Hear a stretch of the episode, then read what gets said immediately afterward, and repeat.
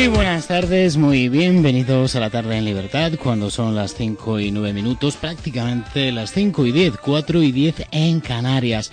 Hoy es martes 19 de julio de 2016. Les invitamos a que se pasen por nuestro Facebook, tecleando la tarde en libertad y por nuestro Twitter, arroba tarde en libertad. Les habla Miguel Ángel Fernández, como siempre, de lunes a viernes de 5 a 7. Por delante y como todos los martes, nuestra sección de Ciencia en Libertad con el doctor Alfonso Carrascosa del Consejo Superior de Investigaciones Científicas, del Museo Nacional de Ciencias Naturales. Hablaremos de curiosidades científicas, de la actualidad. Y Lídice Pepper Rincón, aunque ya de vacaciones, nuestra querida colaboradora, ha dejado los deberes hechos. Vamos a hablar de una gran compositora mexicana. Se llama María Greber. Hay canciones que son inmortales y que con toda seguridad les van a sonar porque forman parte de esa banda sonora de nuestras eh, vidas. Nos iremos eh, también a Castilla y León a explorar sus misterios con el vallesoletano Juan Carlos Pasalodos. Y también estará por aquí nuestra querida Concha Porras y su sección especialmente. Pero no es especialmente, es espacialmente. Juegos de palabras. En cualquiera de los casos, no les desvelo nada más. Esto es, aquí comienza La tarde en libertad. La tarde en libertad. Miguel Ángel Fernández.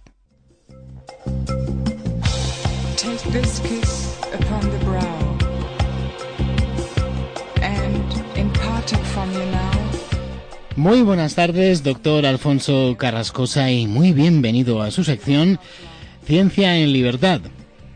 ¿Qué tal? Buenas tardes, Miguel Ángel y querida audiencia. Aquí estamos de nuevo eh, para pasar un buen rato hablando de ciencia. Claro en libertad. En libertad, ante todo eso sí. Bueno, lo primero, eh, doctor, una felicitación. En este caso acudo a cesic.es.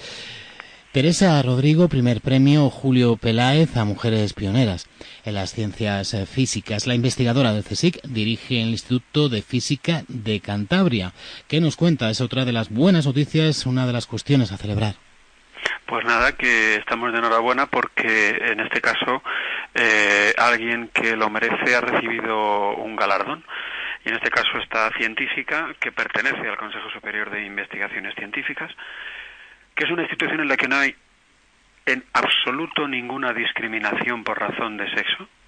¿eh? Quiero que quede claro este dato. O sea, no hay, eh, científicamente hablando, ninguna discriminación. Si le preguntáramos a Teresa, seguramente que mm, podría hablarnos eh, en este sentido y otras tantísimas mujeres que no han encontrado dentro de la institución discriminación alguna por razón de su sexo, que han desarrollado una carrera en la física y han culminado con éxito dicha carrera, ¿no? En este caso ella, por supuesto que no vamos a decir aquí que lo merece. En este momento está dirigiendo un instituto. Yo particularmente pertenezco a un ámbito dentro del CSIC que eh, es un ámbito en el cual existe mm, prácticamente la paridad. Yo soy de la opinión de que la imparidad, es decir, que no exista en el CSIC un porcentaje estequiométricamente idéntico entre hombres y mujeres, no es un problema, pero hay gente que pues, insiste en ver ahí un problema. No, o sea, es una diferencia que eh, bueno pues tendrá su explicación pero desde luego en ningún caso como digo es eh, por el hecho de que exista o un machismo o una discriminación como últimamente se ha dicho. Pero en este caso la institución que premia a esta científica es eh, la Fundación Tatiana Pérez de Guzmán el Bueno. Tatiana Pérez de Guzmán el Bueno se casó con un señor que se llamó Julio Peláez Avendaño que era físico. Y él, digamos que le transmitió la pasión a Tatiana por eh, la investigación científica.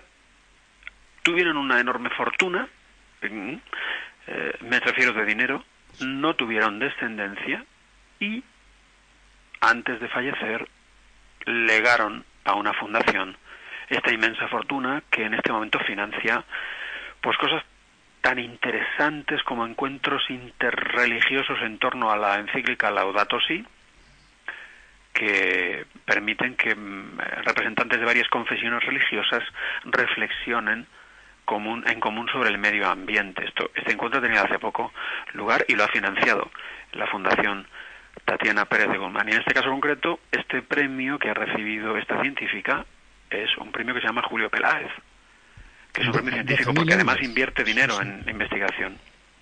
Estos son datos interesantes y además yo estoy empezando a estudiar y más adelante eh, podré arrojar eh, eh, más datos sobre ello. Sospecho que se trata nuevamente de un científico católico, el de Julio Pérez, Peláez Avendaño.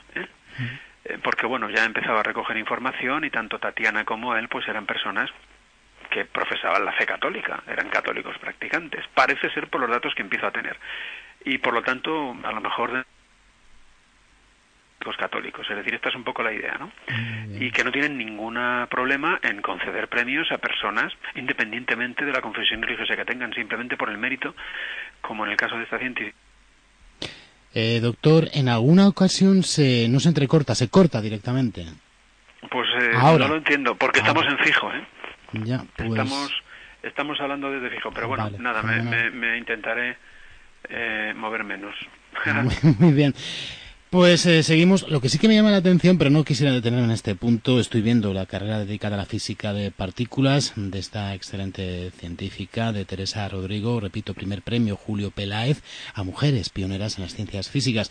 Eh, además de trabajar en el Fermi National Accelerator Laboratory, en el Fermilab de Estados Unidos, Rodrigo ha dirigido en el CERN de Ginebra uno de los equipos que han colaborado en el descubrimiento del bosón de Higgs, considerado uno de los mayores logros científicos de los últimos 50 años. Y aquí es donde viene que me quedo un poco ojiplático. Igualmente, desde 2012 forma parte del Comité de Política Científica del CERN.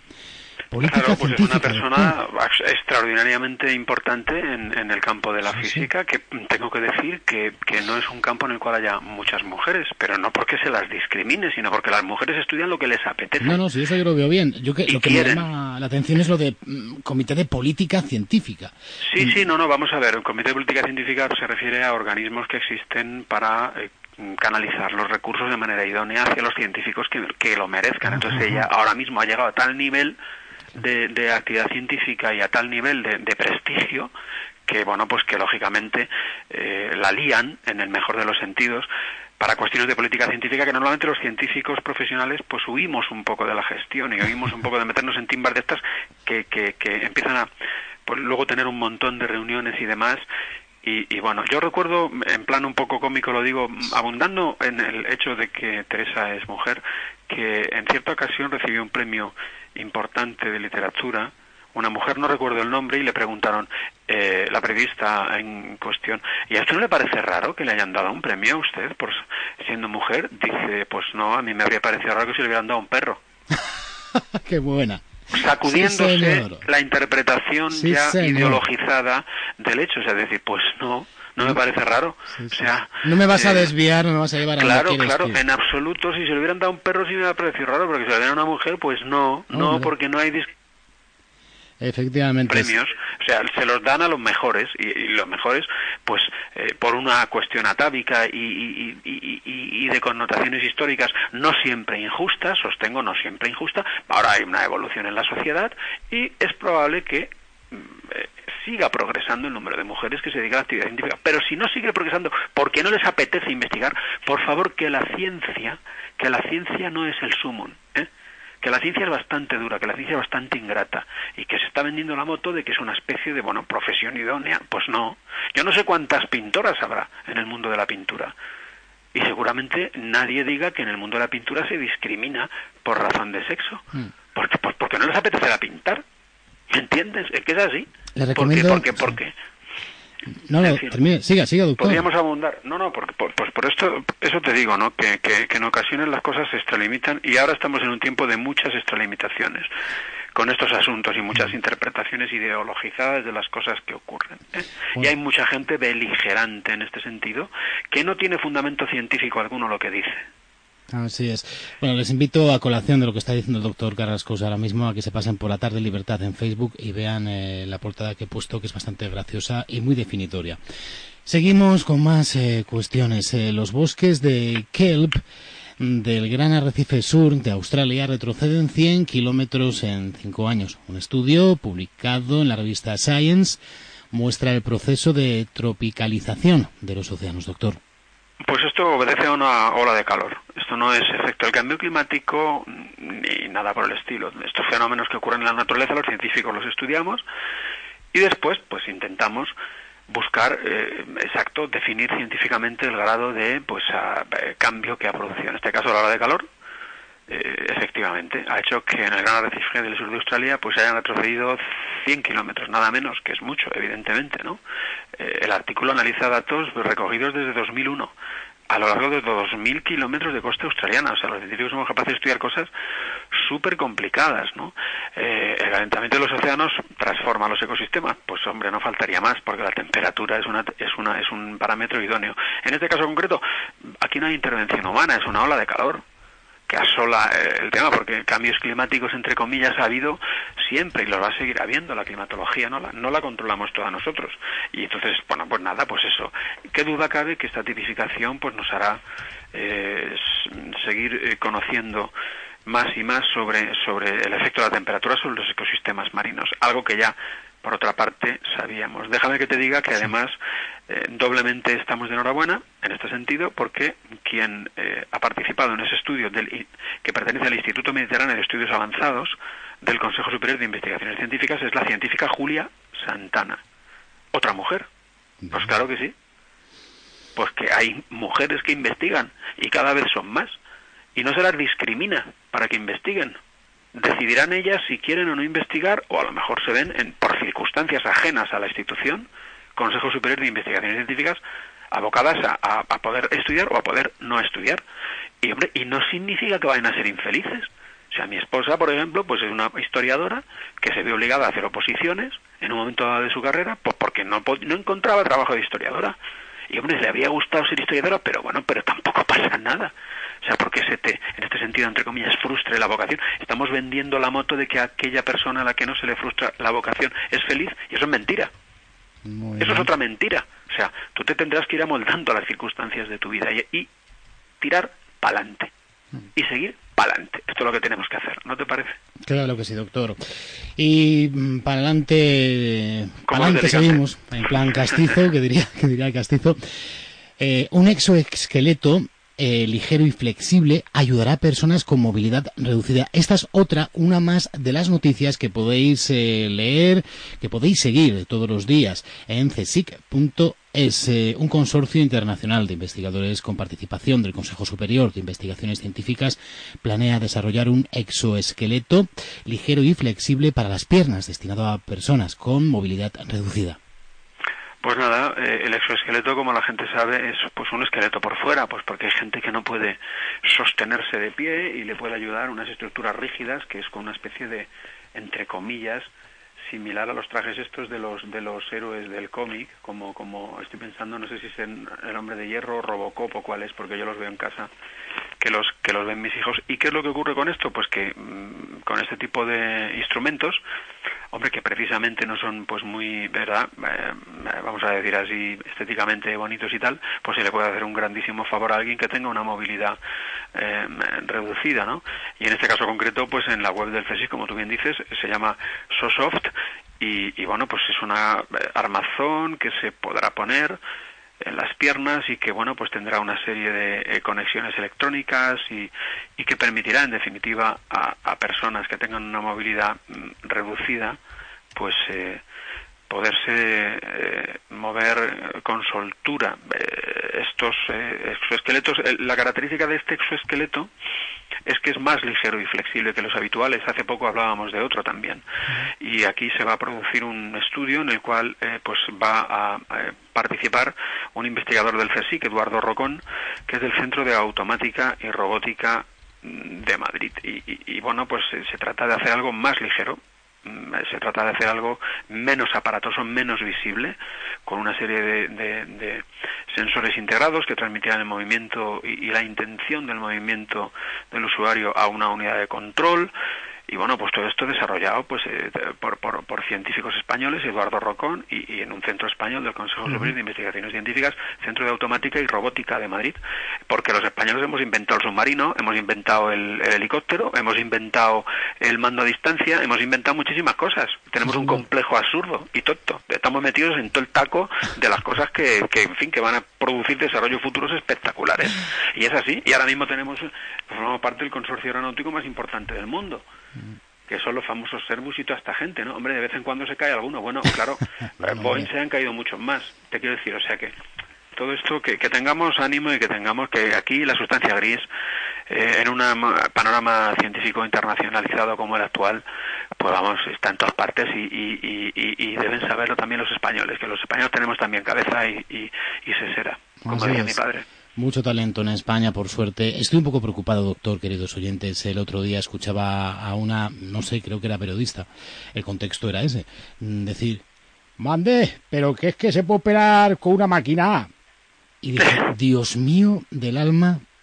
Sí, sí. Si el periodismo está así, Sí. Si a veces te preguntan cosas que te quedas, bueno, pero Dios mío, tú dónde has estudiado, tú has pasado por la universidad, pero la universidad no ha pasado por ti. Claro una periodista en pleno siglo XXI que, que, le extrañe que hay máquinas que puedan operar. Bueno, esto es, no voy a decir que más, es más viejo que el ruido, pero llevamos ya unos añitos por suerte y cada vez la cosa va mejor. Bueno, lo digo en plan joco serio, lo dejo caer, queridos compañeros de los medios de comunicación, mantengámonos un poco más al día, que Google está muy bien, pero en fin, no sé, escarbemos, tengamos un poquito más de amor propio.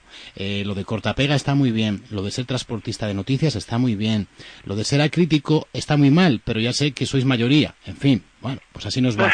En cualquiera de los casos, sí, es que hay gente que en el periodismo confunde el ser objetivo con el ser acrítico. Ya ve usted que crea su error. Una nueva técnica de microscopía toma imágenes con resolución atómica de la estructura de sales disueltas en agua. Cuéntenos, doctor. Pues nada, esto de la resolución es la capacidad que tienen los microscopios de separar dos puntos muy, muy, muy, muy, muy juntitos.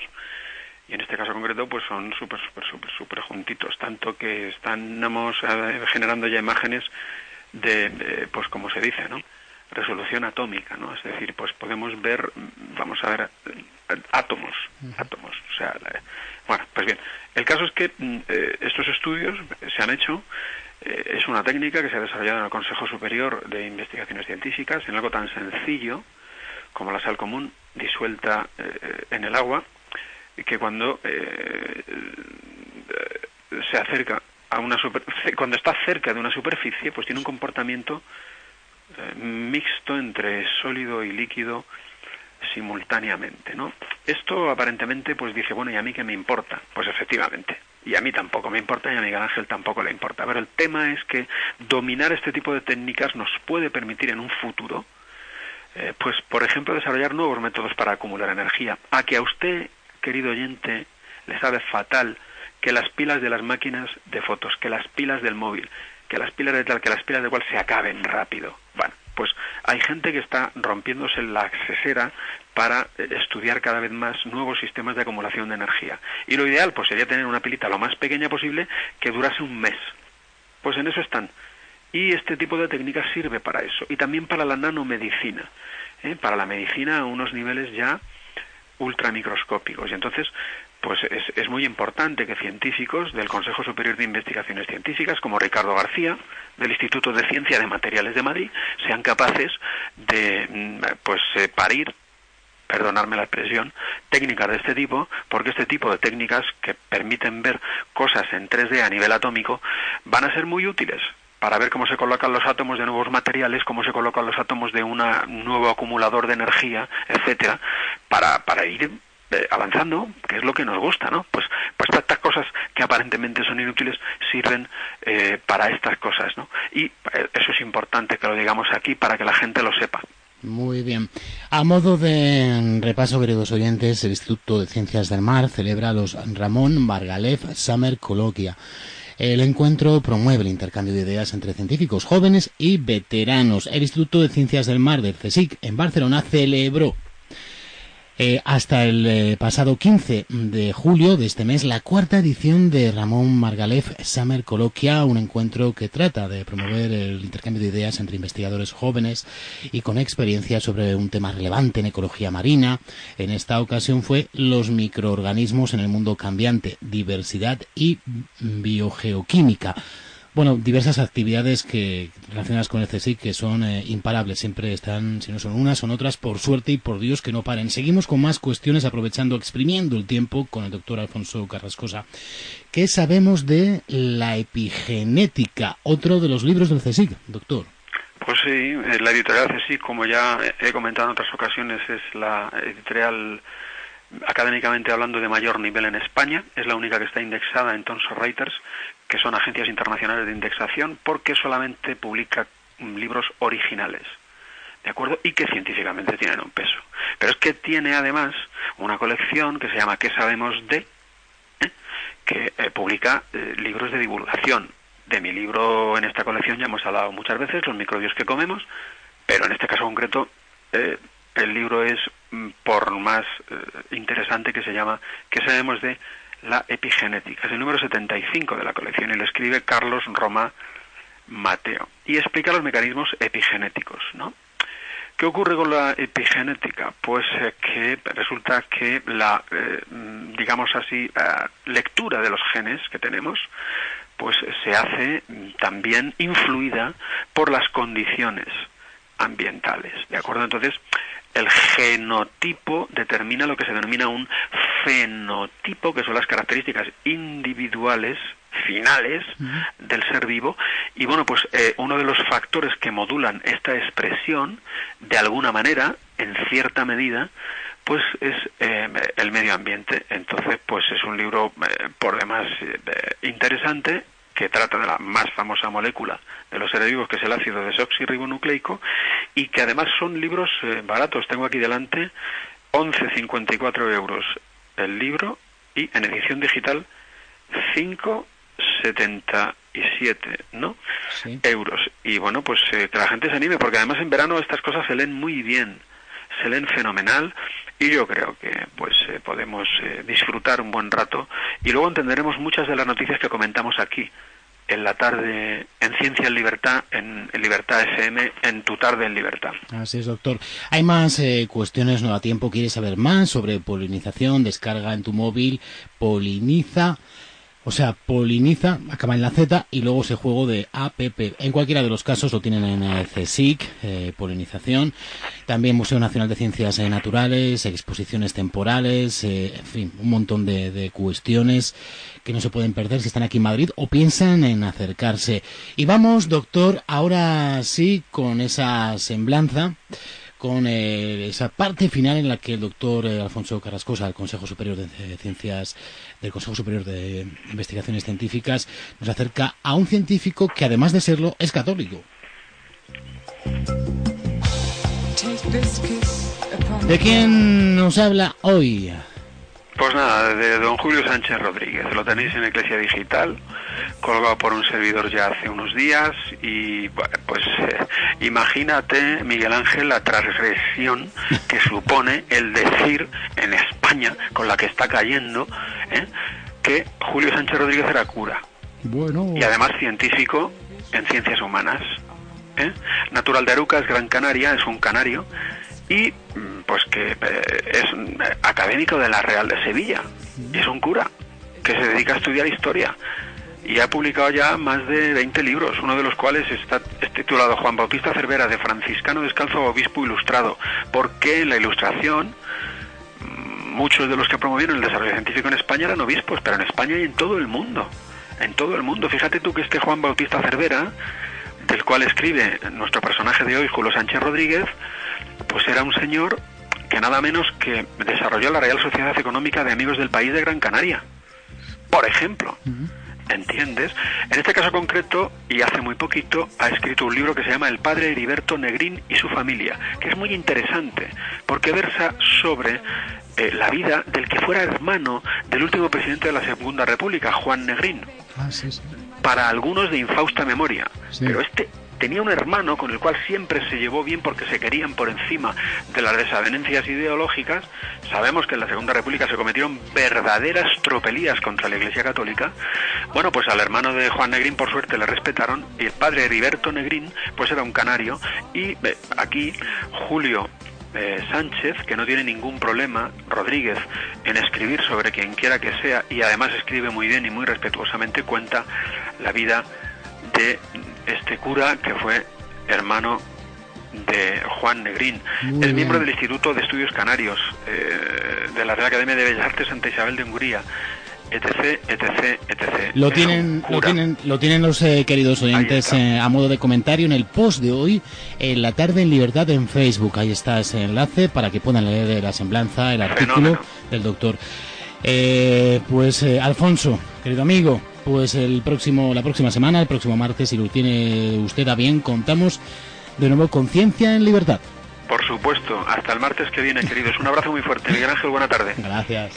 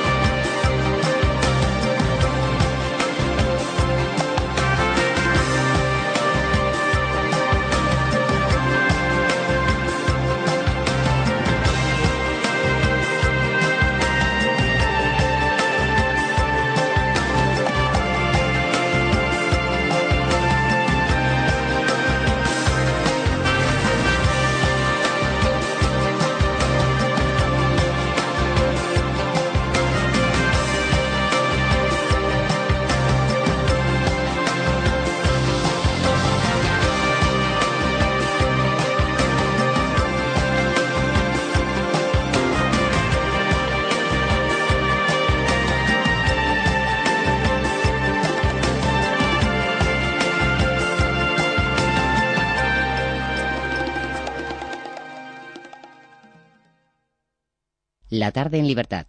Miguel Ángel Fernández. Se lo dije, alguna vez le enviaba una foto para le decía, te estoy viendo desde mi cono. Y me contestaba. Está hurgando, buscando, buscando joyas para hoy hacer un programa bien bonito. Amigos, amigos, amigos, los amigos son un pueblo, ¿no? Bienvenida a Oigo Voces. Rueda una película, pero sin película. Pura pasión y estilo propio. Ha sido un placer y mañana lo volverá a ser. Y es hermoso lunar en la mejilla. Y es el momento de El Rincón de Eurovisión. Y me entero que va a dar uno de cine, con lo que a mí me gusta el cine. Repita usted porque... No, no, soy más, soy más. Vamos con la última hora del Real Madrid. Un placer, claro que sí. Bueno, contarnos chicos. Y grabó coplas clásicas de las que todo el mundo conoce. ¿Y qué decir de los taxis que había detrás, que son los que pueden entrar por ese lugar, no?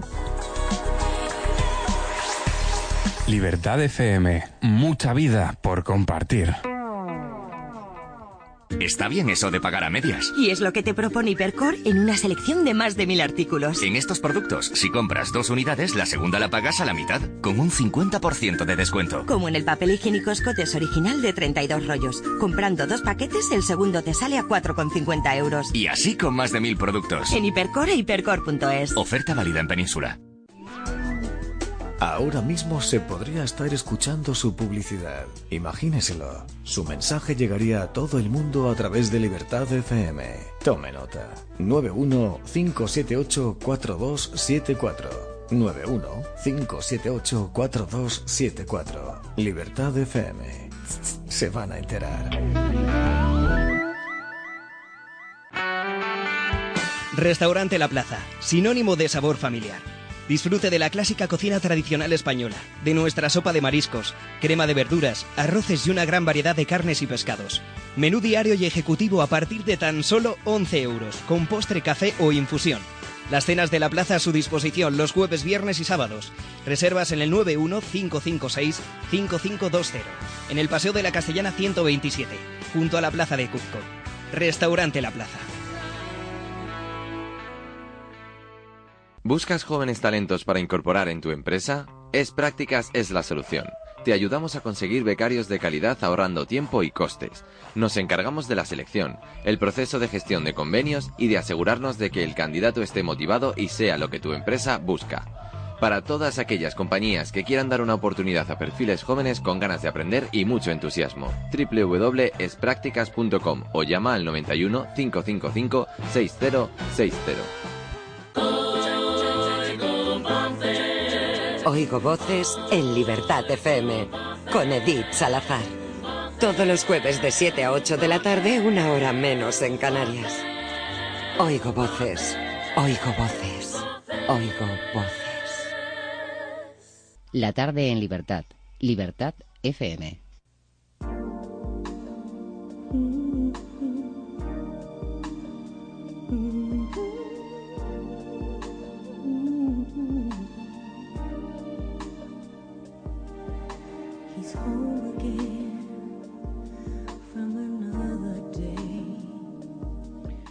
Acudimos, como siempre, como todas las semanas, a nuestra cita con esta escritora y novelista venezolana, afincada en Sevilla, nuestra queridísima Lídice Pepper Rincón. Muy buenas tardes, eh, Lídice, ¿y qué tal hoy en la ciudad hispalense?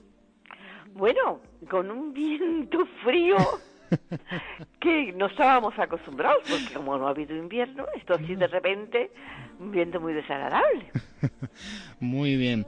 Eh, vamos a hablar mm, de, de, una de esas personas eh, cuya obra eh, gran parte de, la audiencia tiene en su corazón, en su mente, en sus recuerdos y no lo sabe. Vía música. En muchas ocasiones eh, van a recordar a, al padre, al abuelo, a la madre cocinando, cualquiera de las eh, cuestiones, tarareando canciones tales como esta.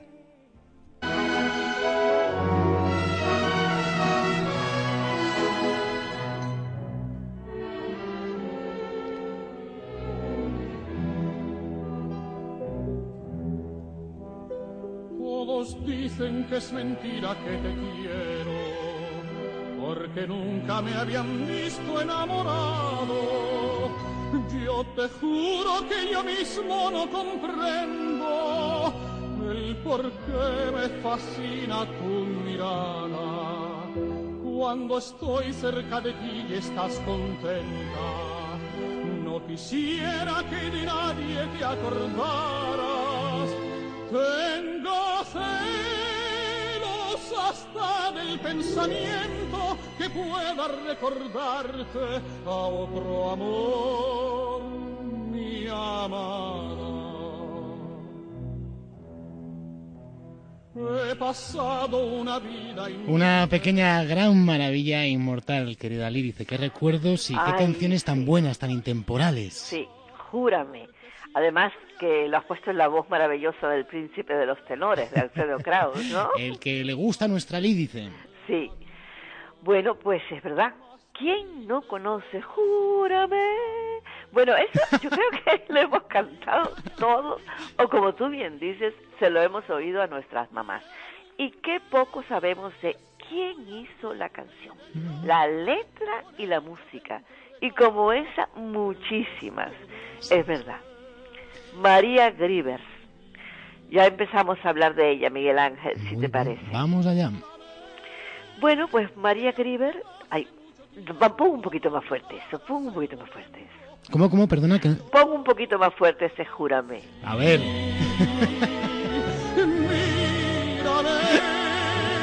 Pues no hay nada más profundo ni más grande Ay, qué cosa más bonita, Miguel Ángel.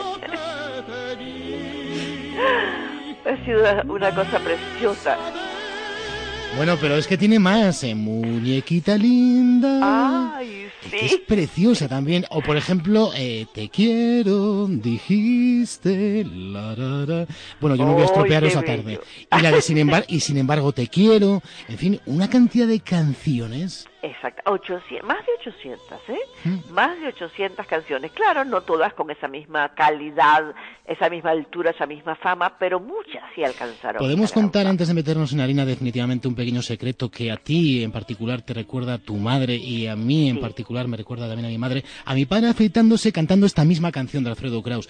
Pero mi madre no se me olvida a mí en el escenario, esos conciertos que hacía, cantando eh, y sin embargo te quiero, parece que la estoy viendo. Imagino que a ti le dice y a muchos oyentes, eh, tú estarás viendo Yo a tu madre. no sabía que fuera de ella, fíjate, Mm, es que, que se ignoran muchísimas cosas. Yo conocía pues más esta otra, júrame, lo- muchos boleros, Mm. boleros cantidad, porque también fue el género que estaba en boga en aquella época. Muy bien. Pues todo tuyo, amiga. Pues efectivamente, como bien decía Miguel Ángel, es, es parte de nuestros recuerdos, nuestras madres, nuestros padres cantaban estas canciones.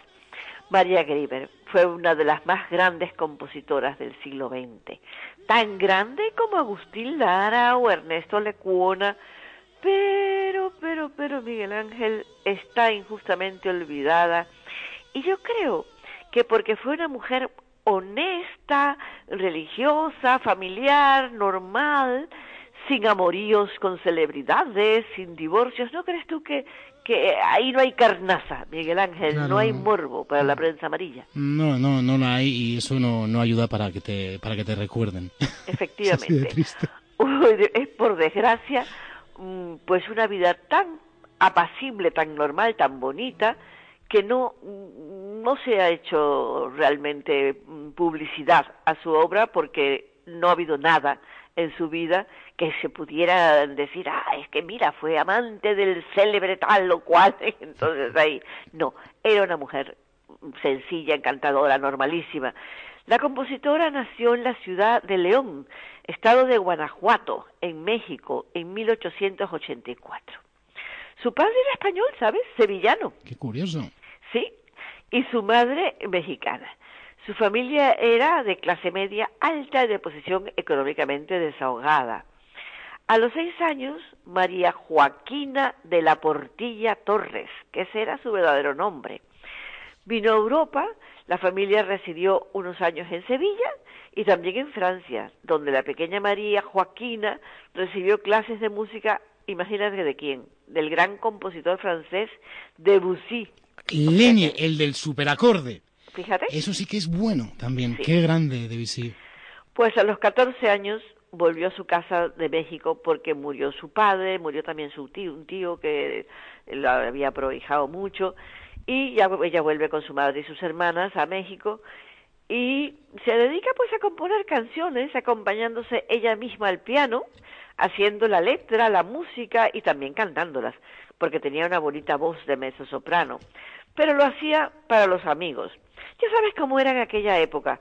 Se hacían fiestas en las casas y siempre había un piano, alguien que sabía eh, tocarlo y cantar, pues eso hacía ella. Le encantaba dar pequeñas fiestas donde deleitaba a los asistentes con sus propias composiciones, nunca pensando en darlas a la luz.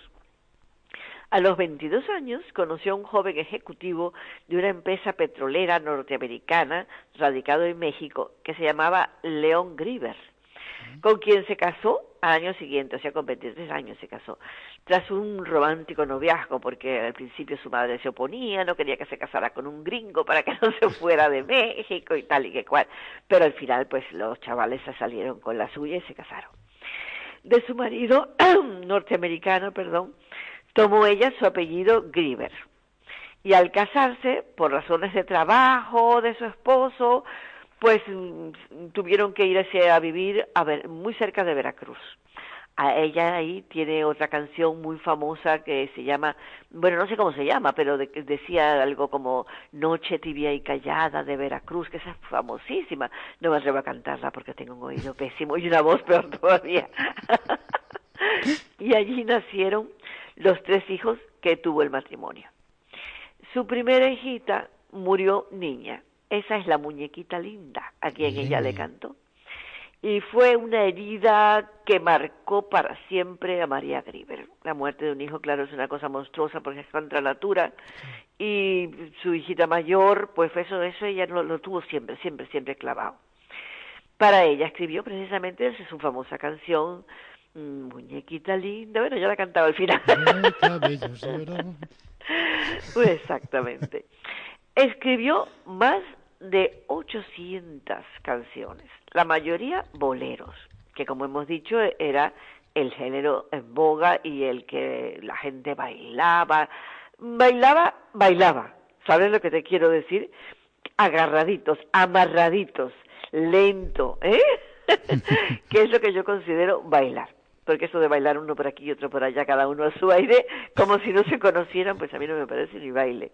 Pero en fin, cada si te escucha, Si te escucha aquel de bailar pegados, estaría de acuerdo totalmente contigo. Exactamente.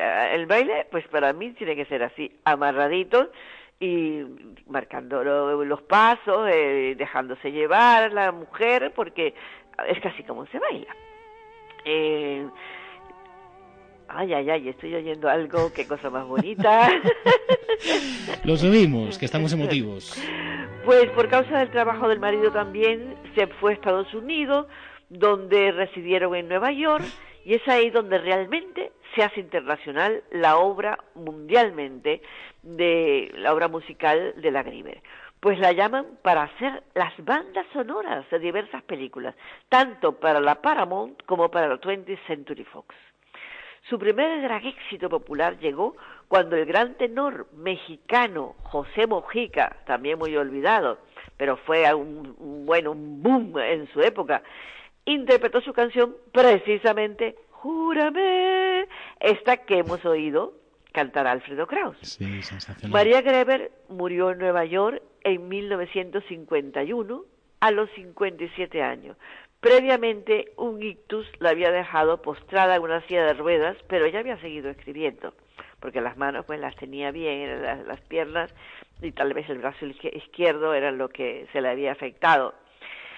Ese ictus le sobrevino de una emoción tan grande que ella tuvo al escuchar interpretar a un gran intérprete, ahora no recuerdo el nombre, una de sus canciones se emocionó muchísimo, porque era una mujer tremendamente emocional. No, no, no, pero que eso de la relación de un... Yo no soy neurólogo, por Dios, Dios me libre, no, no quiero entrar en berenjenales que no me conciernen, pero conozco el caso por motivos personales bastante de cerca. Y eh, sí que hay una relación entre una gran sorpresa y la posibilidad, quizá tenga que haber algo congénito.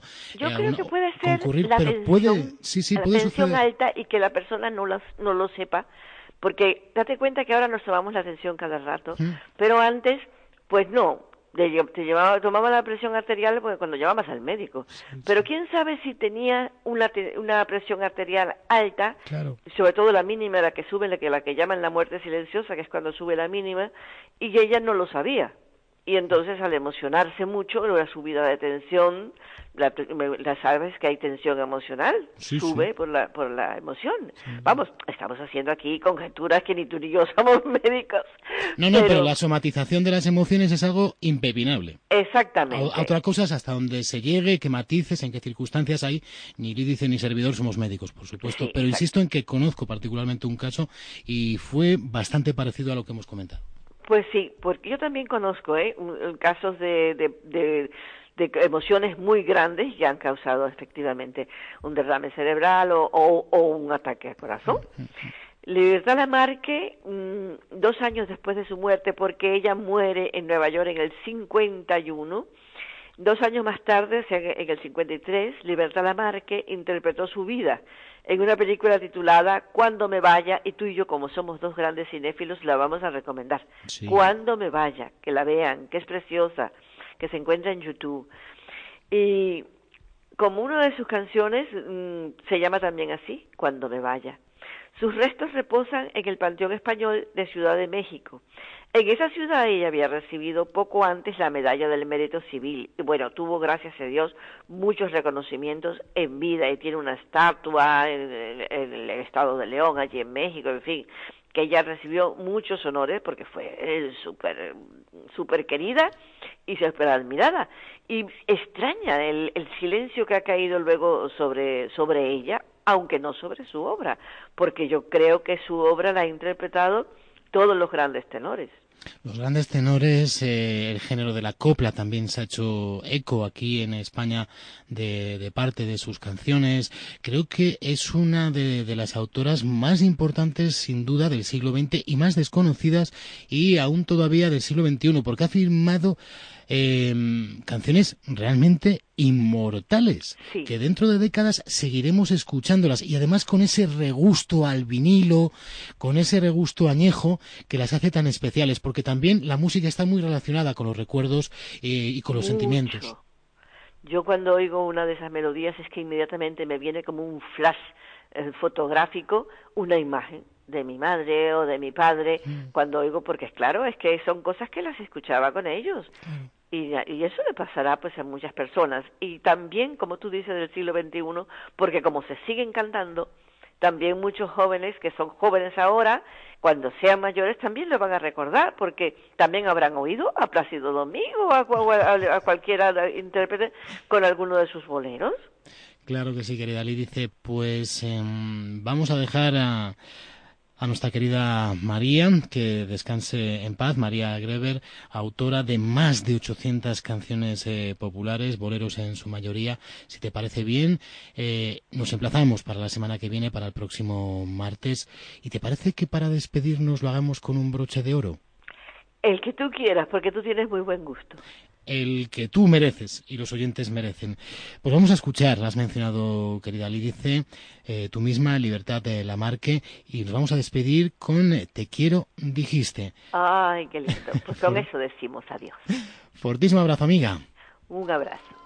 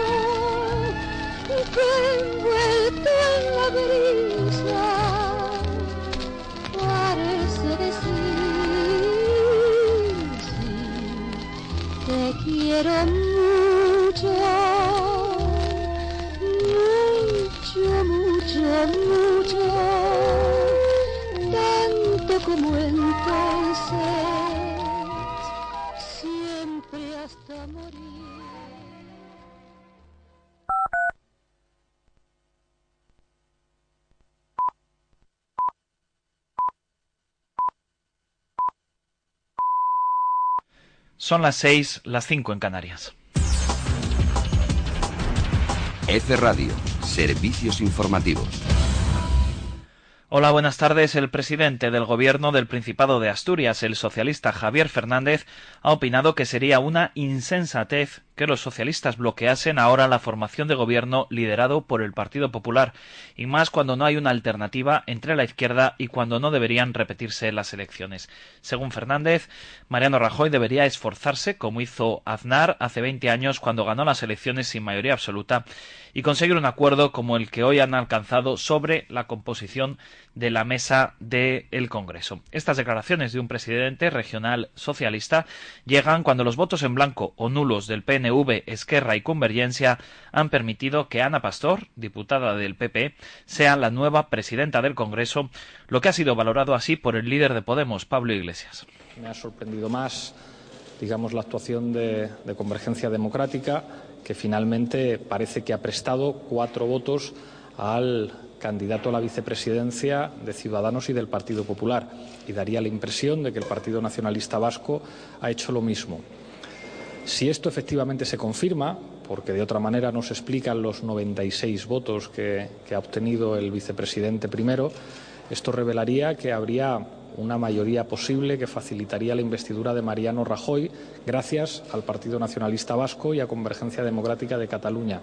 Esto, desde luego, sería una mala noticia y reconozco mi sorpresa.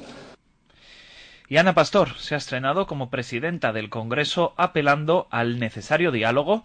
Ha dicho que, debe, que deben de tener todos los grupos parlamentarios para lograr pronto que haya un gobierno en España. Más que nunca estabilidad, más que nunca diálogo, más que nunca consenso. Y les aseguro que en esta mesa encontrarán la mejor disposición. Todo nuestro esfuerzo y todas nuestras capacidades para no defraudar las expectativas del conjunto de los ciudadanos. Y el Fondo Monetario Internacional, el FMI, ha señalado hoy que el crecimiento económico de España no se verá afectado este año por los efectos negativos de la salida del Reino Unido de la Unión Europea por el Brexit, pero ha rebajado en dos décimas el crecimiento esperado para España el año que viene, en 2017, que se quedará en el 2,1% según las nuevas previsiones del FMI. Hacemos ahora una breve pausa y regresamos con la información bursátil. Este verano, las vacaciones escolares dejarán a miles de niños en España sin su única comida completa al día. Colabora con las becas Comedor Verano de Educo. Llama al 902 19 19 19 o entra en la web www.educo.org. Y la bolsa española ha perdido en la sesión de hoy de este martes casi medio punto. Bolsa de Madrid, Begoña Ortega, buenas tardes. Buenas tardes. El IBEX 35 mantiene el color rojo al cierre y se deja un 0,46%. De esta forma no consigue recuperar los 8.500 puntos que ya perdió en la apertura y se sitúa en los 8.485.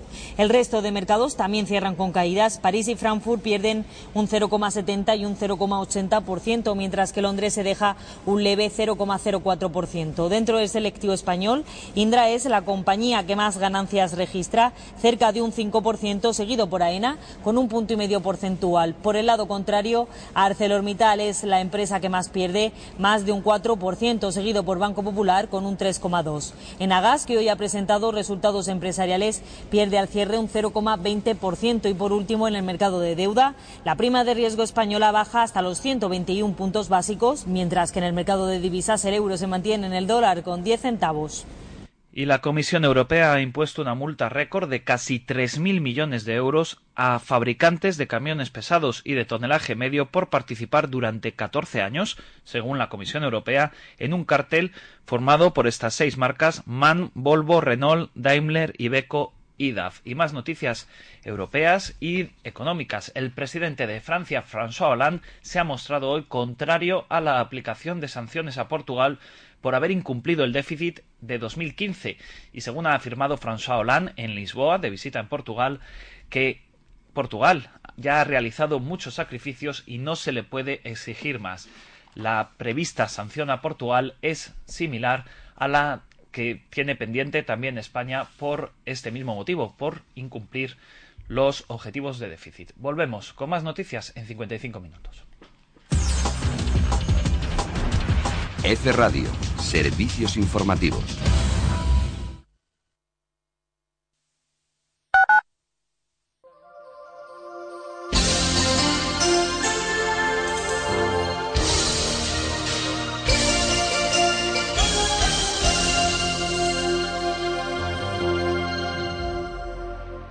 Está bien eso de pagar a medias. Y es lo que te propone Hipercor en una selección de más de mil artículos. En estos productos, si compras dos unidades, la segunda la pagas a la mitad, con un 50% de descuento. Como en una amplia variedad de detergentes Ariel. Comprando dos unidades te llevas la segunda desde 6,98 euros. Y así con más de mil productos. En Hipercor e hipercor.es. Oferta válida en Península.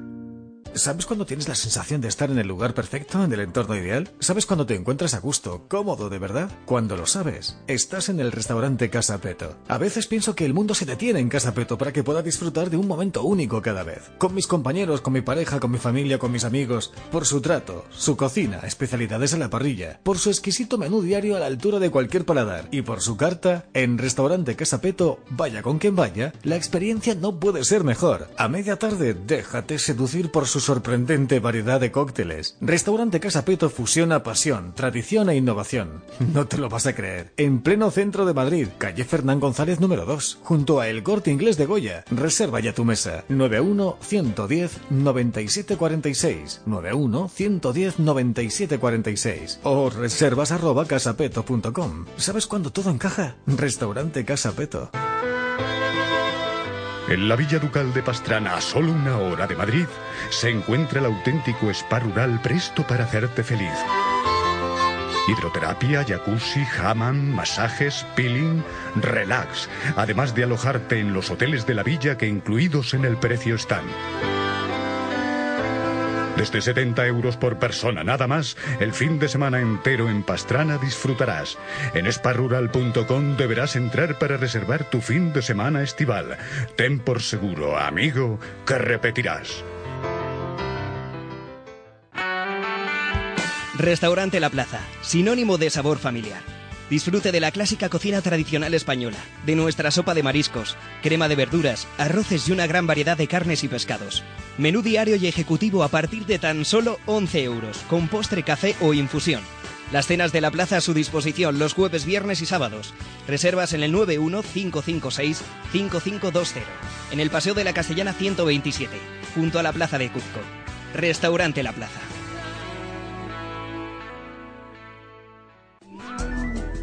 Ahora mismo se podría estar escuchando su publicidad. Imagíneselo. Su mensaje llegaría a todo el mundo a través de Libertad FM. Tome nota. 915784274. 915784274. Libertad FM. Se van a enterar.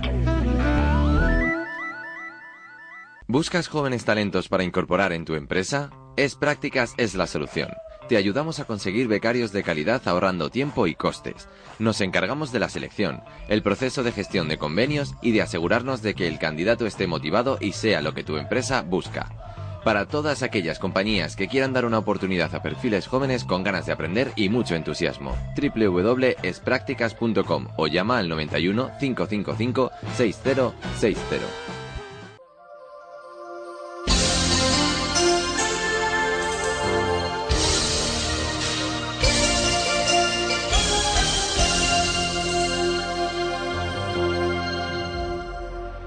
La tarde en libertad.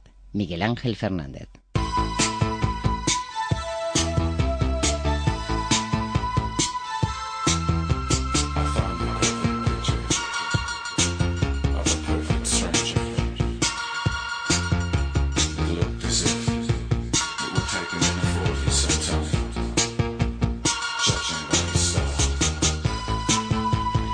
Seguimos adelante la tarde en libertad y nos eh, vamos o nos venimos de Rennes-le-Château en Francia hasta Castilla y León, pasando por Madrid y por distintos puntos de la geografía española, sin olvidarnos de los dos archipiélagos.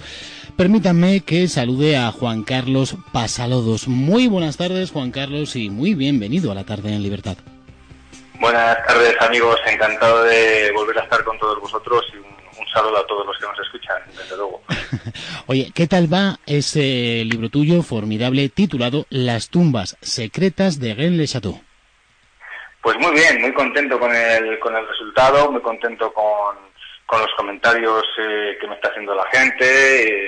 eh, bueno, pues parece que es un libro que sí que está eh, sorprendiendo, que está gustando. eh, está gustando mucho, pues bueno, pues por el planteamiento que yo hago, de, de la investigación que yo hago y los descubrimientos que he hecho y, y sobre todo por las ilustraciones, las, las fotografías que tiene del lugar, que bueno, pues hasta ahora muchos libros sí que les hay con fotografías, pero bueno, eh, un libro que tiene casi 200 fotografías a color del lugar, pues, pues dan una percepción diferente ¿no? de, de- de lo que se había visto hasta ahora.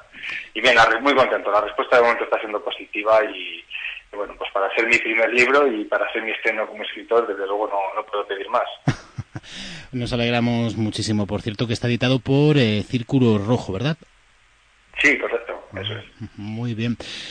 Eh, iba a comentarle en plan joco serio a Juan Carlos porque he visto en tu Facebook uno de esos comentarios simpáticos que haces eh, decías, Leñe, si es que mi libro lo veo por ahí, en la casa del libro y en tantas tiendas, y resulta que luego lo, lo, lo, lo- ponen en la zona de tal o, o de cual. A lo mejor tendrían que los señores que se dedican a colocar en ciertas eh, tiendas los libros, bueno, pues un poco el contexto, ¿no? La temática.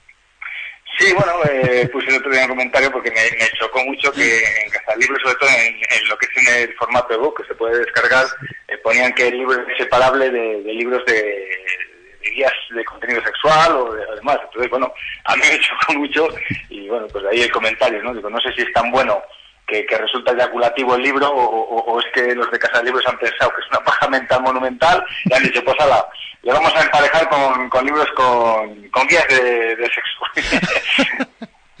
Muy bien, pues. Es lo, es lo que hay. El caso es que esté ahí, que eso es lo importante. Eso es lo importante, claro que sí, lo celebramos. Al fin y al cabo es una guía. No sé si será más sexual o otra o no, pero bueno, una guía es.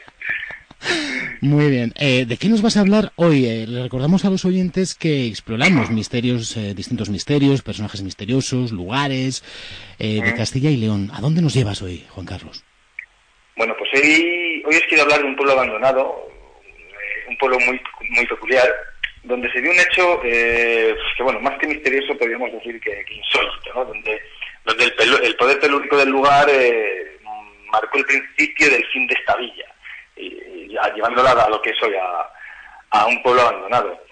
Eh, el pueblo se llama Tamayo, ¿vale? y se encuentra en el noroeste de, en el noreste de la provincia burgalesa, eh, a tan solo dos kilómetros de la, de la histórica villa de Oña.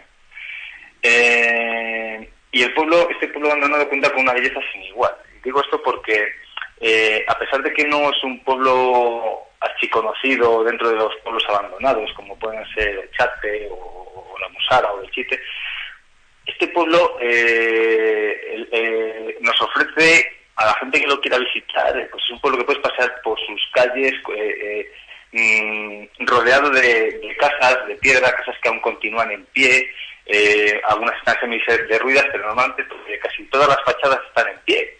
O sea, que quiere decir que está bastante bien conservado. Quizá a lo mejor está bastante bien conservado precisamente por eso, ¿no? Porque no es, no es tan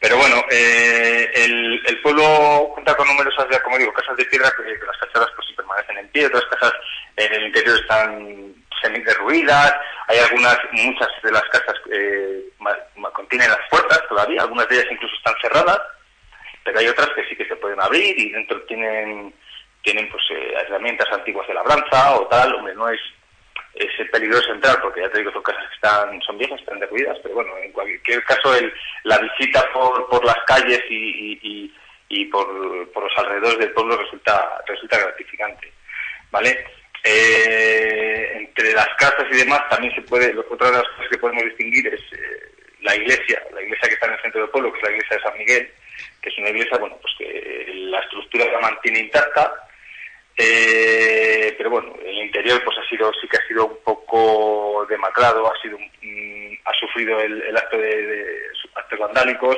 las tumbas eh, que había en el suelo pues han sido profanadas y los huesos de, de, de los que allí descansaban pues están esparcidos por el suelo, que es lo, que- lo que se suele dar en estos en estos sitios. El viejo cementerio pues pues le ha pasado lo mismo, ¿no? Pero bueno, al margen de todo esto, eh, entrando un poco en materia, eh, lo que fue este pueblo, eh, a lo largo de su historia, este pueblo eh, durante los siglos mantuvo una continua disputa con, con las lindes, eh, con, con, con la villa de Oña, ¿no? con los límites eh, terrenales.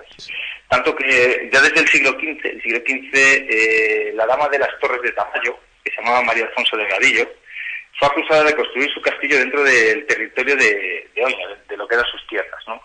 En la ruina del castillo hoy en día solo se puede ver un cacho de muro de, de, de- de lo que llamaban las Torres de Tamayo. ¿vale? Esto lo voy poniendo un poco en contexto Bien, bien, bien. para para que para por- mm, para narraros ahora lo que lo que sucedió en este en este pequeño pueblo Eh, eh, como ya digo eh, en la villa de Oña mm, desde el siglo XV hasta su hasta su hasta que quedó abandonado bueno más allá un poco que se entrada al siglo XIX pues mantuvo continuos liti- litigios con, con la villa de Oña por por las los lindes terrenales y demás no el caso es que cuenta la leyenda que en la mañana del 19 de marzo de 1848, eh, cuando un arriero se disponía a salir del pueblo con, un par de mulas en dirección a Oña, pues este empezó a notar eh, un, fu- un fuerte temblor eh, y eh, bajo sus pies y pudo ver, bueno, pues como la tierra se removía, se sacudía, las piedras se sacudían unas con otras, eh, lo que le obligó lógicamente a retroceder y meterse, meterse de nuevo al pueblo. Eh, al llegar al pueblo, se dio cuenta de que el temblor en el, en el- en el centro del pueblo no se sentía. Y, y, bueno, pues se lo contó al resto de, vecinos, y oye, que estoy, he salido del pueblo y, me he encontrado con esto. Bueno, pues el- los vecinos que en ese momento estaban allí salieron con él y comprobaron que esto era cierto, ¿no? Eh, el caso es que este, este temblor, este temblor, eh, este corrimiento de tierras, por así decirlo, se, le, se prolongó por, eh, por el espacio de dos días. ¿eh? Se levantó una gran, una gran nube de polvo y, bueno, pues se dice que el temblor fue tan, fue tan fuerte que hizo desaparecer viñedos, árboles, que transformó el terreno mm, peñasco árido, escabroso, que las lindes de las tierras desaparecieron, que las tierras de labranza se removieron de tal forma que incluso los labradores eran incapaces de reconocer dónde estaban las eh, sus heredades o sus, o sus, o sus, eh, campos de cultivo, ¿no? Donde antes a lo mejor había había plantado trigo, pues ahora a lo mejor era un patetal o, no era más que un montón de piedras. Eh, el, el, ¿Por qué os he contado antes lo, de, lo del lo del enfrentamiento entre Tamayo y Oña? Bueno, pues porque parece ser que, que como si fuera cosa del destino, ¿no? El, propio poder telúrico de- del lugar removió las lindes de tal forma que se hicieron irreconocibles. Es como si, un poder telúrico, digamos, de, la naturaleza hubiese querido poner fin a, este- a esos litigios.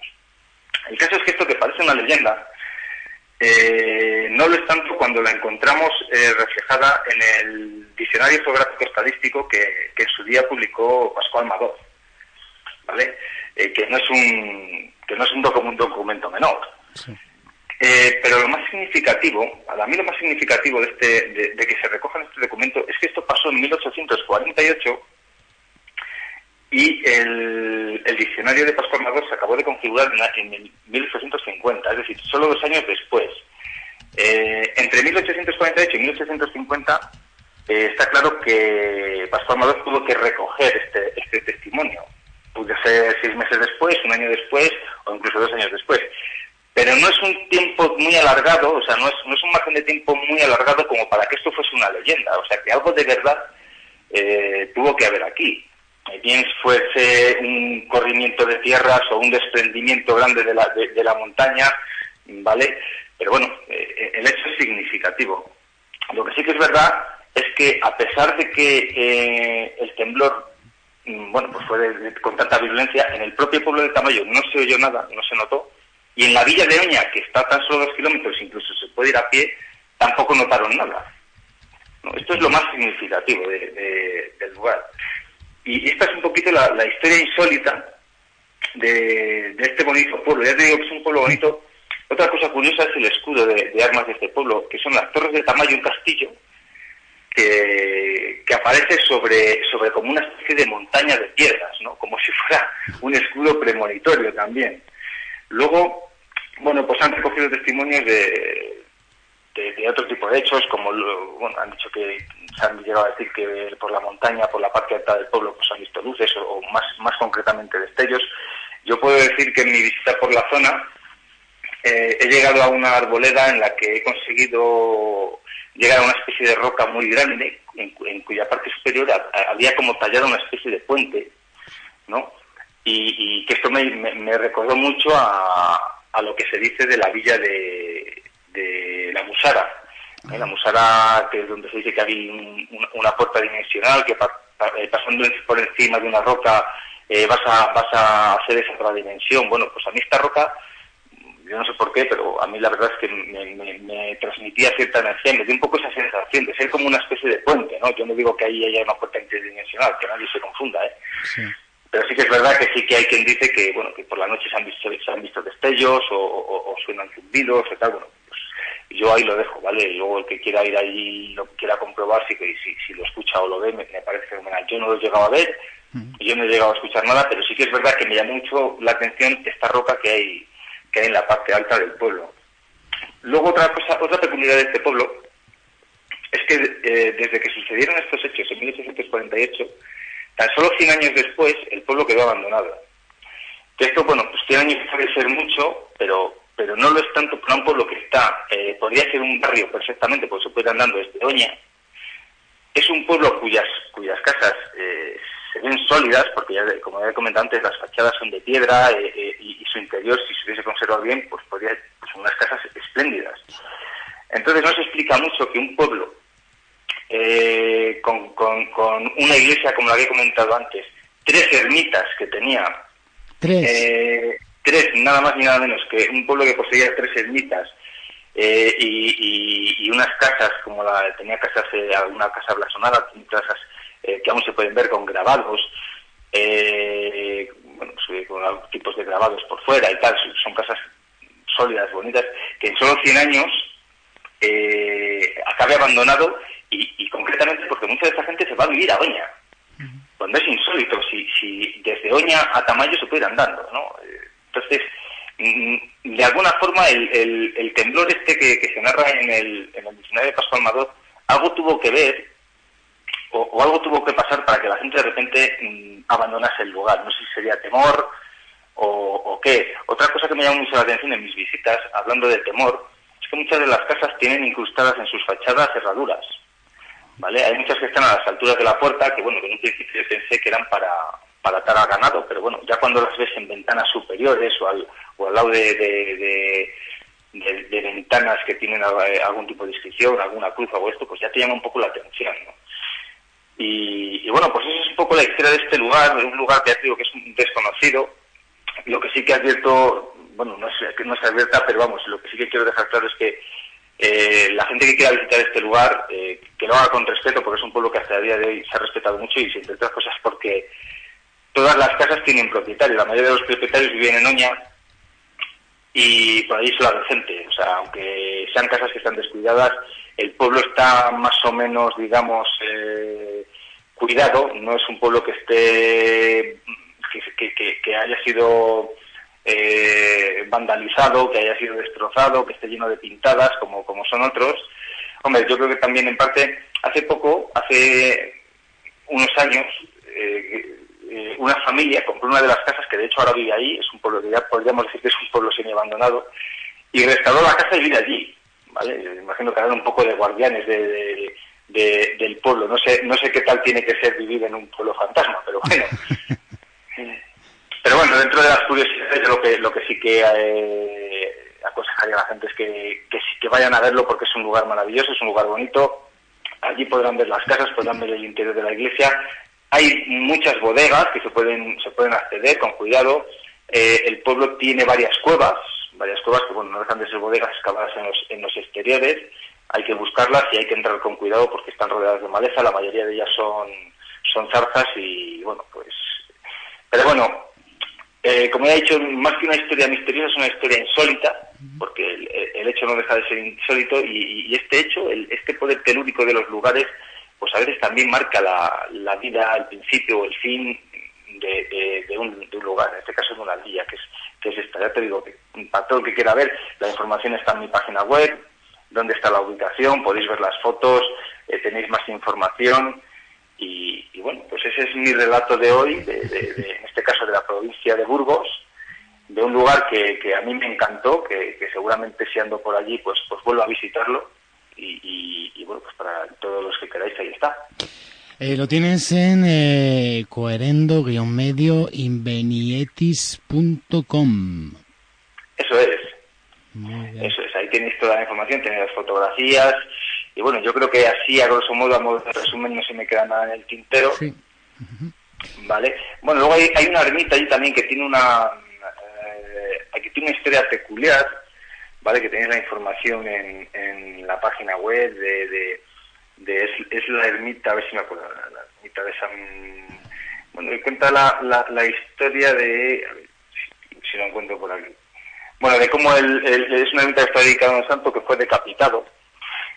¿Eh? Y cómo este santo al ser decapitado, porque... Eh, tengo aquí, eh, perdona Juan Carlos, tengo aquí anotadas tres ermitas, Virgen de las Nieves, San Fruto, San Sebastián, no es ninguna de esas. No, esta otra ermita, aunque esté mucho más lejos, esta es la, ermita de San Vitores, ¿vale? La que la que yo menciono, así está un poco más está un poco más atrás.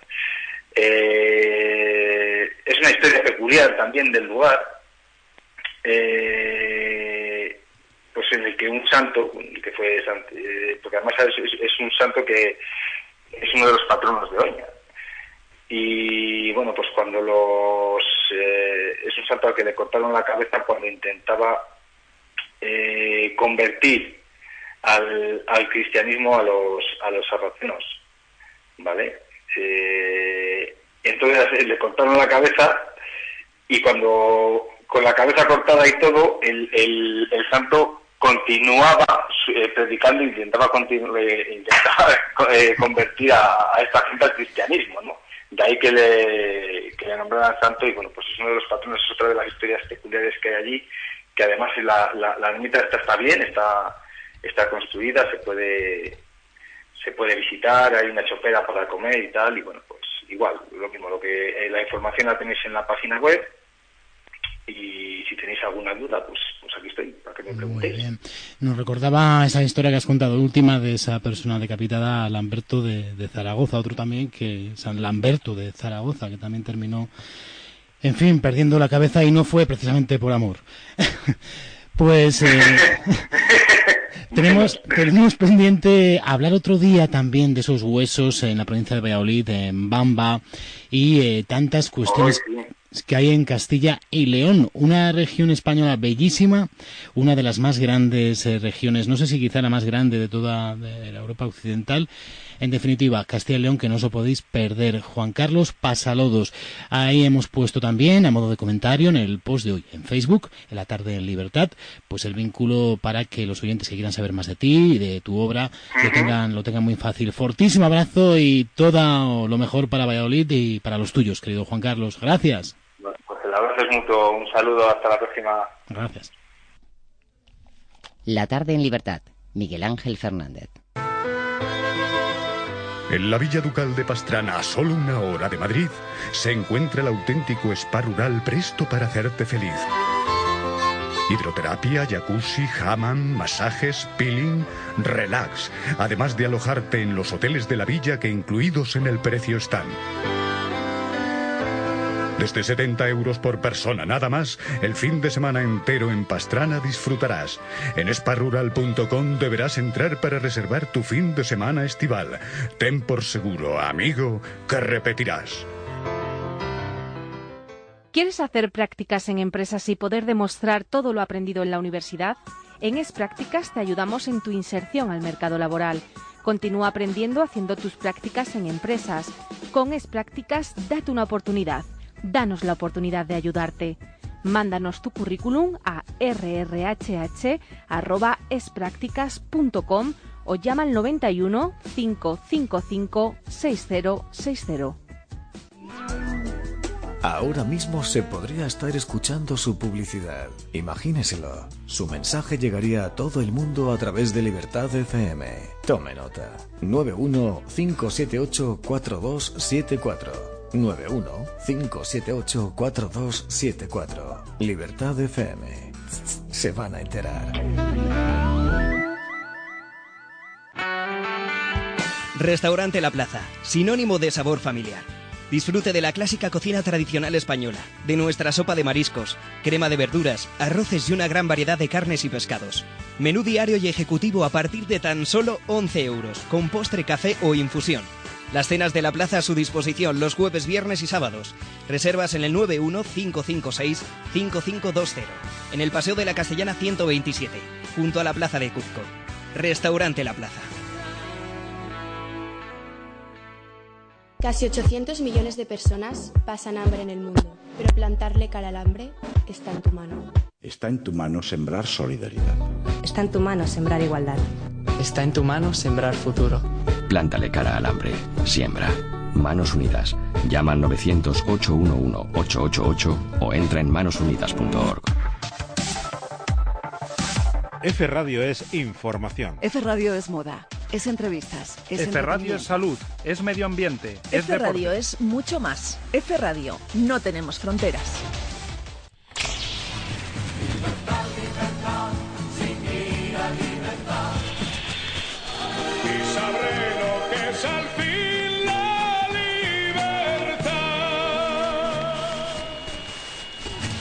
Para la libertad.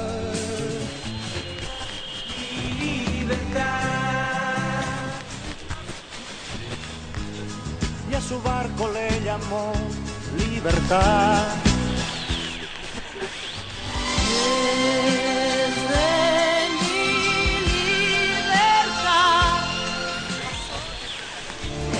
Fuerza que derribe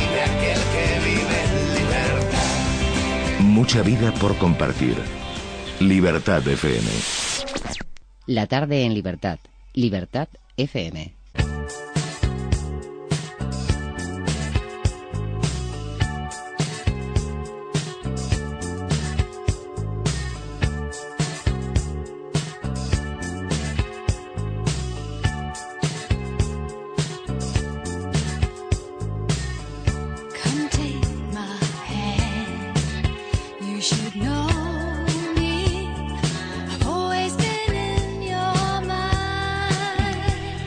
Y esta música que no conoce nadie, lo digo irónicamente, es Magic, sensacional de Olivia Newton-John, que por cierto le encantaba a nuestro queridísimo John Lennon. Fíjense qué curiosidades. Esta música, digo, anuncia la presencia de Concha Porras y su sección Espacialmente.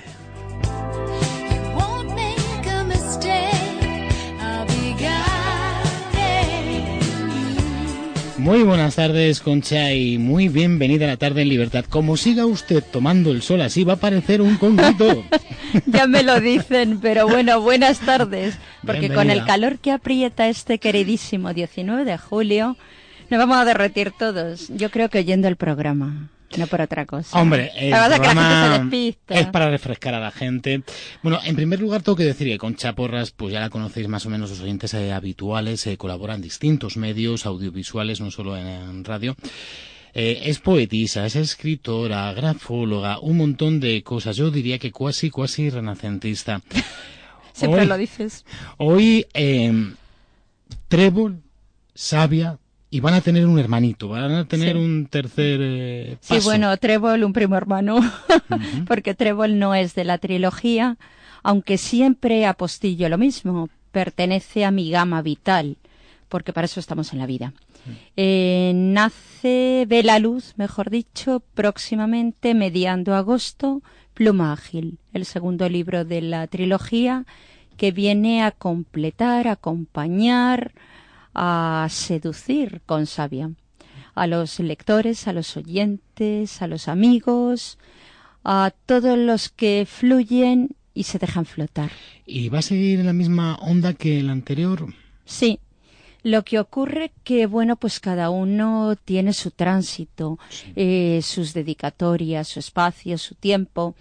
Eh, así como sabia es la energía vital, la savia, la fuerza de la sangre que nos instala aquí con pleno vigor, Pluma Ágil es un libro que está dedicado en su esencia a mi abuelo y a mi nieta, como ya he comentado Qué en otras emotivo, qué bien. ocasiones. Y digo que es un libro también musical porque va recorriendo el amor en sus distintas manifestaciones y en la vida. Es lo que caracteriza a mi trilogía y a tantas cuantas obras voy dando a luz. Eh, soy prolífica. No, no, no, la verdad es que ya les digo yo que cuando el cuasi renacentista, en fin. que se- es por algo. ¿no? Bueno, eh, tenemos por eh, delante, podemos hablar de grafología, eh, podemos hablar de, de- de crecimiento, de, desarrollo cosas. personal, eh, de la escritura como tal, como imagino también que como, como terapia, la escritura de nuestro puño y letra, sobre todo que no tenemos sí. que dejarla de, de Mm. lado. Escoge tú por dónde quieres que Sí, empecemos. querida porque vamos a hablar de lo terapéutico y lo balsámico, porque re- reitero que un día como hoy todo lo que nos suavice nos va a venir de perlas, aunque como nos deje más lasos, no sé yo qué rendimiento y qué eficacia vamos a tener, pero bueno, vamos a obviarlo.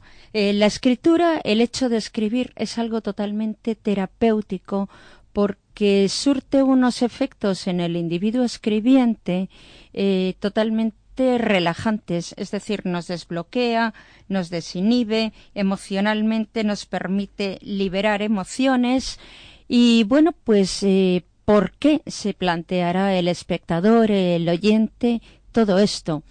Pues porque el acto escritural es algo totalmente lógico y coherente. Siempre el cerebro está dictando órdenes y, como ya también expuesto en ocasiones anteriores, eh, as- mediante nervios transmisores hasta que llega a la mano o a la herramienta, al útil del que nos valgamos, sea la mano, sea el pie, sea la boca, en el espacio gráfico en que derivemos nuestra escritura, pues lógicamente se van a relatar, se van a plasmar, van a surgir cual flashes nuestras distintas emociones, nuestro estado anímico, nuestras sensaciones, cómo lo percibimos o cómo no lo hacemos y sobre todo la transmisión, la comunicación que la escritura nos permite y nos expone ante los demás. Porque, ojo, eh, es un acto de comunicación, pero que nos deja totalmente expuestos, porque estamos totalmente plasmando aquello que pensamos, sentimos y máxime quiero especificar de una forma totalmente inconsciente. Eso lo hemos comentado en eh, anteriores ocasiones, lo que estás eh, señalando, querida Concha. Ahora somos lo que comemos, somos lo que leemos, somos nuestra herencia genética. Somos en definitiva un mosaico y como tal estamos compuestos de, de muchos matices, de muchos eh, detalles. Tenemos pendiente que no se nos pase, no te digo que sea necesariamente hoy, pero esa, ese apartado dentro de, de tu sección eh, dedicada a, lo comentabas tú misma, la grafología o nuestra forma de escribir nos desnuda de alguna Sí. manera por dentro, nos estamos eh, abriendo a, a los demás, para bien y para mal. Eh, y estaría muy bien que nos hicieras eh, cada semana pues una- un pequeño estudio, una aproximación a la personalidad eh, de gente conocida, de gente de gente famosa. Yo no Sí. sé si estaría bien porque eh, Vamos a a- empezar por suavizar un poco, si te parece. artistas, políticos, ¿por dónde empezarías fuere, tú? quien fuere. Vamos a hablar hoy a título de inicio, pues para que nadie se sienta sorprendido y para que nos vayamos imbuyendo un poquito más en situación de los tres eh, tipos o prototipos de rúbrica, sobre todo, que existen. Porque, claro, eh, un planteamiento que habitualmente hacemos es yo es que hago unos garabatos, yo es que me protejo, yo es que lo que hago es subrayar, yo a veces me tacho. Uy, cualquiera dice nada, cualquiera manda a la redacción cartas porque vete a saber cómo nos ponen. Pues nos ponemos de ninguna forma. Únicamente eh, contamos lo que hay siempre desde un punto de vista totalmente positivo, optimista, como caracteriza este programa y cualesquiera de los que hacemos. Eh, yo hablo de tres tipos de firmas, pues para sintetizar un poco la cuestión, que son la firma y la rúbrica en que aparece el nombre o las iniciales, el nombre o el apellido, o ambos, o de forma indistinta, con una inicial, con un punto, con algo que disocie, con algo que separe. Y la rúbrica, que puede ser o bien envolvente, o puede ser la que subraya, o puede ser la que tacha, o inexistente. Eh, como he comentado Es también, per- perdona, ¿es verdad que cuanto más grande es eh, la, la- la firma, más grande es el ego de esa persona? Exacto, así es, así es. Eh, la megalomanía existencial o el egocentrismo se plasman de una forma que, mm, que no podemos imaginar. El escrito, yo creo que también he comentado en alguna que otra ocasión, si me amparo en algo es en la escuela simbólica, porque todo es un icono, es una representación de lo que en el papel o en el espacio gráfico aparece representado. Y si nosotros los rasgos los hacemos grandes, lo que estamos hablando es de un ego magnífico, ¿eh? a toda luz. Holgado, ¿no? Efectivamente, por decirlo de una forma un poquito sutil, ¿no? Eh, ¿Qué ocurre? Que hay determinados trazos dentro de la letra que hablan más de ese ego. Y voy a ser mucho más concreta. Los óvalos, las letras redondas que llevan redondel en su estructura, es decir, la letra A, la letra O, la E en su parte superior, la letra D, la letra G, muchísimas más. Pero os voy a dejar de ver es hasta la próxima semana. Así de simpática me he vuelto. ¿Por qué será? Entonces, esas letras son la representación en tanto que llevan implícito el óvalo del ego, cómo se manifiesta. Nuestra forma de evaluar es todo lo que esté en su sitio de la forma adecuada dentro de unos cánones, hay pautas. No decimos la letra tiene que medir milímetro y medio y si se sobrepasa ya todo es fuera de lo normal. No, hay márgenes, obviamente. Pero en el momento que ese óvalo destaca en cuanto a grandeza, esa reflexión anteriormente eh, comentada nos está remitiendo a un ego notorio.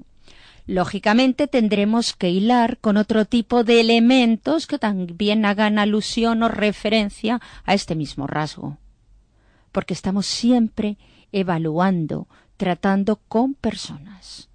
No hay que olvidar que un rasgo aislado nada significa. Claro, hay que tener cuidado con Hay que tener muchísimo cuidado porque, claro, es muy aleatorio, es muy simpático y hasta divertido. Oye, pues mira, analízame esta firma. De hecho, voy a ser totalmente sincera y además, como todo el mundo puede imaginar, lo he hecho en múltiples ocasiones. Eh, de un tiempo a esta parte me niego porque es sagrado el tratar con las personas desde cualesquiera de las ciencias, terapias, actividades o como queramos calificarlo, es delicadísimo. Pero, por ejemplo, si hubiese oyentes interesados en que les eh, analizásemos eh, su propia firma, nos la podían mandar. Por supuesto, llegar sí, por, privado. fax o por privado. Lo que ocurre que, bueno, pues siempre vamos a perder datos. También tened en cuenta que la cincelada que vamos a hacer desde el programa es eso. Un mero paseo, un flash, una aproximación totalmente banal. También lo digo claro, para que nadie se lleve a engaño, puesto que el análisis ha de ser siempre completo que alguien está interesado en consulta, en lo que fuere, facilitaremos los datos desde la emisora, pero eh, que nadie sea cobarde, que nadie se encoja. ¿Eh? Nos podéis mandar por privado, luego Concha dará también su particular eh, mail, pero bueno, para aquellos que estéis eh, con el ordenador enfrente, la tarde en libertad, nos mandáis un mensaje privado, eh, firmáis en cualquier papel, hacéis una foto, nos mandáis esa foto y a modo de archivo y sin problema. Nosotros lo pasamos a Concha Porras, pero insisto en que si os quedáis unos instantes, ella dará también su, su correo electrónico directamente. Más cosas que De hecho, además, en, en consulta, que creo lo hemos hablado también en alguna que otra ocasión, podemos tratar, podemos eh, referir y ampliar toda la información que los oyentes nos soliciten al respecto. Volviendo a las firmas y a las rúbricas, que era lo que nos ocupaba, hemos hablado de la que eh, subraya, que es precisamente la que, bueno, no lo hemos hecho, lo voy a hacer ahora, disculpad. Es la que está precisamente destacando. Cuando subrayamos algo en el sentido literal, lo que hacemos es llamar la atención acerca de eso. Máxime si ponemos mayúsculas, ya el colmo de los colmos. Accedo a la rúbrica que tacha o al texto que tacha. Eh, lo he comentado también en otros medios y no me asusta ser reiterativa porque siempre recomiendo, me vais a permitir un consejo, aunque no sea amiga de darlos, eh, evitad tachar. Y si lo hacéis en formación de profesional, nada de deformación, hablemos bien, escribamos mejor y pensemos idóneo, eh, no hay que tacharse. Tacharse es recriminarse, es un ejercicio autorreprobatorio. Si lo hacemos porque somos conscientes de haber cometido un error, una línea por encima, Y ya no está. más. Pero nada de empezar. Efectivamente, porque parece que actuamos con premeditación y alevosía, que dicen en derecho. Cuanto más nos empleamos, nuestra psique está vertiendo importancia en algo que carece de ello. Pasemos de largo y avancemos, como en la vida, como avanza la trilogía vital. Toma ya.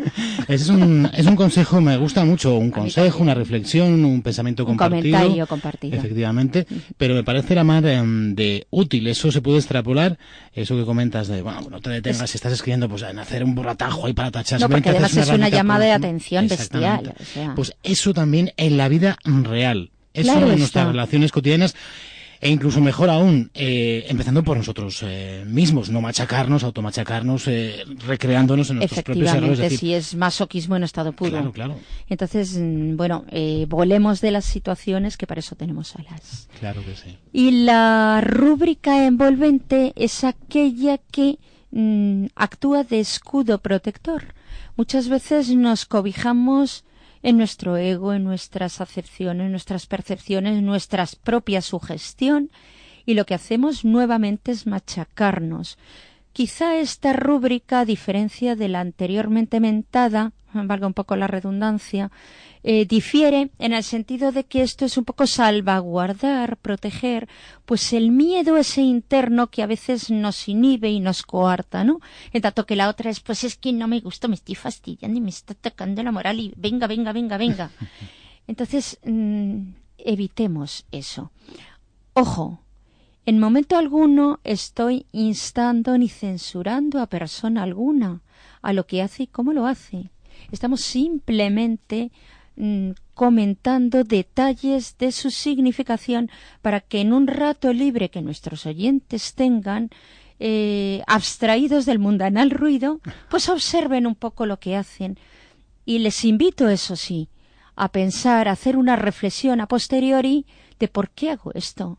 Eh, vamos a rascar un poquito dentro y sin hacernos pupa, obviamente. No, no, no, no, rascar, pero bueno. rascar suavecito, suavecito. Más cosas, tenemos tres minutos, querida Uy, Concha. Eso es lo que menos me gusta. El tiempo es un ladrón. No, no, no, no, no. Aquí ladrones no queremos. Más que de. eh, compartimos siempre, no robamos, distribuimos energía, ilusión y entusiasmo. Así es, eh, aquí la, la energía se transforma, no se pierde. Eh, Concha, ¿cómo te podemos eh, añadir aquello que consideres tú oportuno? Oportuno. Bien. Y no se te olvide dar tu mail o formas de contacto directas contigo. Ya hemos En dicho antes que la tarde de libertad en Facebook, podéis mandar cualquier comentario para Concha, se lo hacemos llegar, pero también ella tiene de directo. En el perfil de Facebook, si ponéis entre paréntesis autor y figura mi nombre, Concha Porras, ahí tenéis toda la actividad, podéis sugerir, comentar y demás. No obstante, hay un correo que es como mi primera obra de la trilogía, Savia, con V, es la savia de las plantas, Savia autora, con una sola A, arroba gmail.com. sabiaautora arroba gmail.com. Ya sabes, con una sola A. No autora. obstante, si escribís o llamáis al programa, la información se os facilita. Muy bien. Pues eh, Trébol, Trébol, sí. ¿Me querías decir que leyera algo? Venga, pues sí, sí, sí, sería un broche de oro fenomenal. Efectivamente, aquí vamos con los broches y bueno, pues vamos a hablar de una perla, ya que me llamo Concha. Perlas del sentir. Quienes poseáis el libro, ahora o más adelante, os voy a comentar que se encuentra en la página 53. Y dice así, siento. Incluso si el pensamiento juega en mi acontecer a historias locas. Cuando las reacciones se dislocan y en el momento prohibido de la mente. Siento y quiero trasladarme a vivir en el presente, cual ser real, emotivo y sensorial. Bellísimo, Concha, y edificante. Muchísimas gracias. Y si lo tienes a bien, para la semana que viene contamos contigo y Por con supuesto tu... que lo tengo a bien. Lo tengo a mejor. Muy bien, querida Concha. Nosotros nos vamos a marchar, eh, nos vamos a ir. Estamos ya en la recta final, ya saben los queridos oyentes eh, habituales, la tarde libertad, de lunes a viernes, de 5 a 7 de la tarde, una hora antes en Canarias. Y lo vamos a hacer con uno de esos himnos nuestros eh, que solemos utilizar para despedirnos, Tears for Fears y su shout en eh, directo. Era un directo en eh, Santa Bárbara, que decía aquel Concha que hay gente que solo se acuerda de Santa Bárbara cuando truena, ¿no? lo has dicho tú, pero yo también lo recuerdo. en este caso, en Santa Bárbara, ese formidable grupo, aunque realmente eran un dúo, eh, Garth Smith y Roland Orzábal, que tenía ascendencia, por cierto, vasca. Si os gusta Tears for Fears, eh, haced una vuelta de tuerca, una tour de fuegos, y escucharos Raúl and the Kings of Spain. Raúl y los Reyes de España. Ese disco es sensacional. Ahí ya no está Garth Smith, ahí está solo eh, Roland eh, Orzábal, con un gran eh, guitarrista, con otro gran músico. Y ese disco sigue sonando hoy por hoy, aun sin ser los Tears for Fears eh, que todos tenemos en mente, pues es un disco sensacional. Tenemos la canción fenomenal, pues con ella nos vamos a ir despidiendo. ¿Ibas a decir algo, Concha? Ah, bueno, espérate. Vamos allá. Tenemos, eh, tenemos un Happy Birthday que se me estaba a mí pasando. ¿Lo tienes ahí el Happy Birthday? Qué suena. Felicidades a Concha Porras. Que cumplas muchos más, Concha. Muchas gracias. Y ustedes que lo oigan. Pues como decía, mañana a las 5 de la tarde estamos de vuelta. Nos despedimos con Tears for Fears y su shout. Pasen muy buena tarde, mejor noche y si es posible realicen algún sueño, por pequeño que les parezca.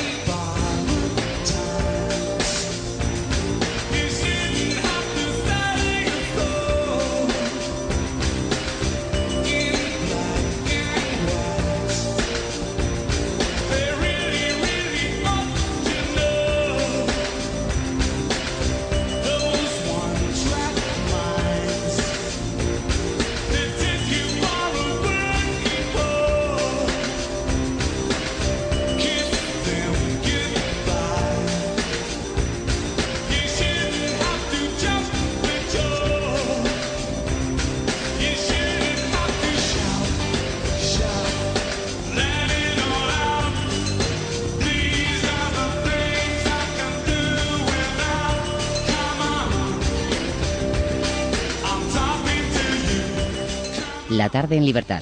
Miguel Ángel Fernández.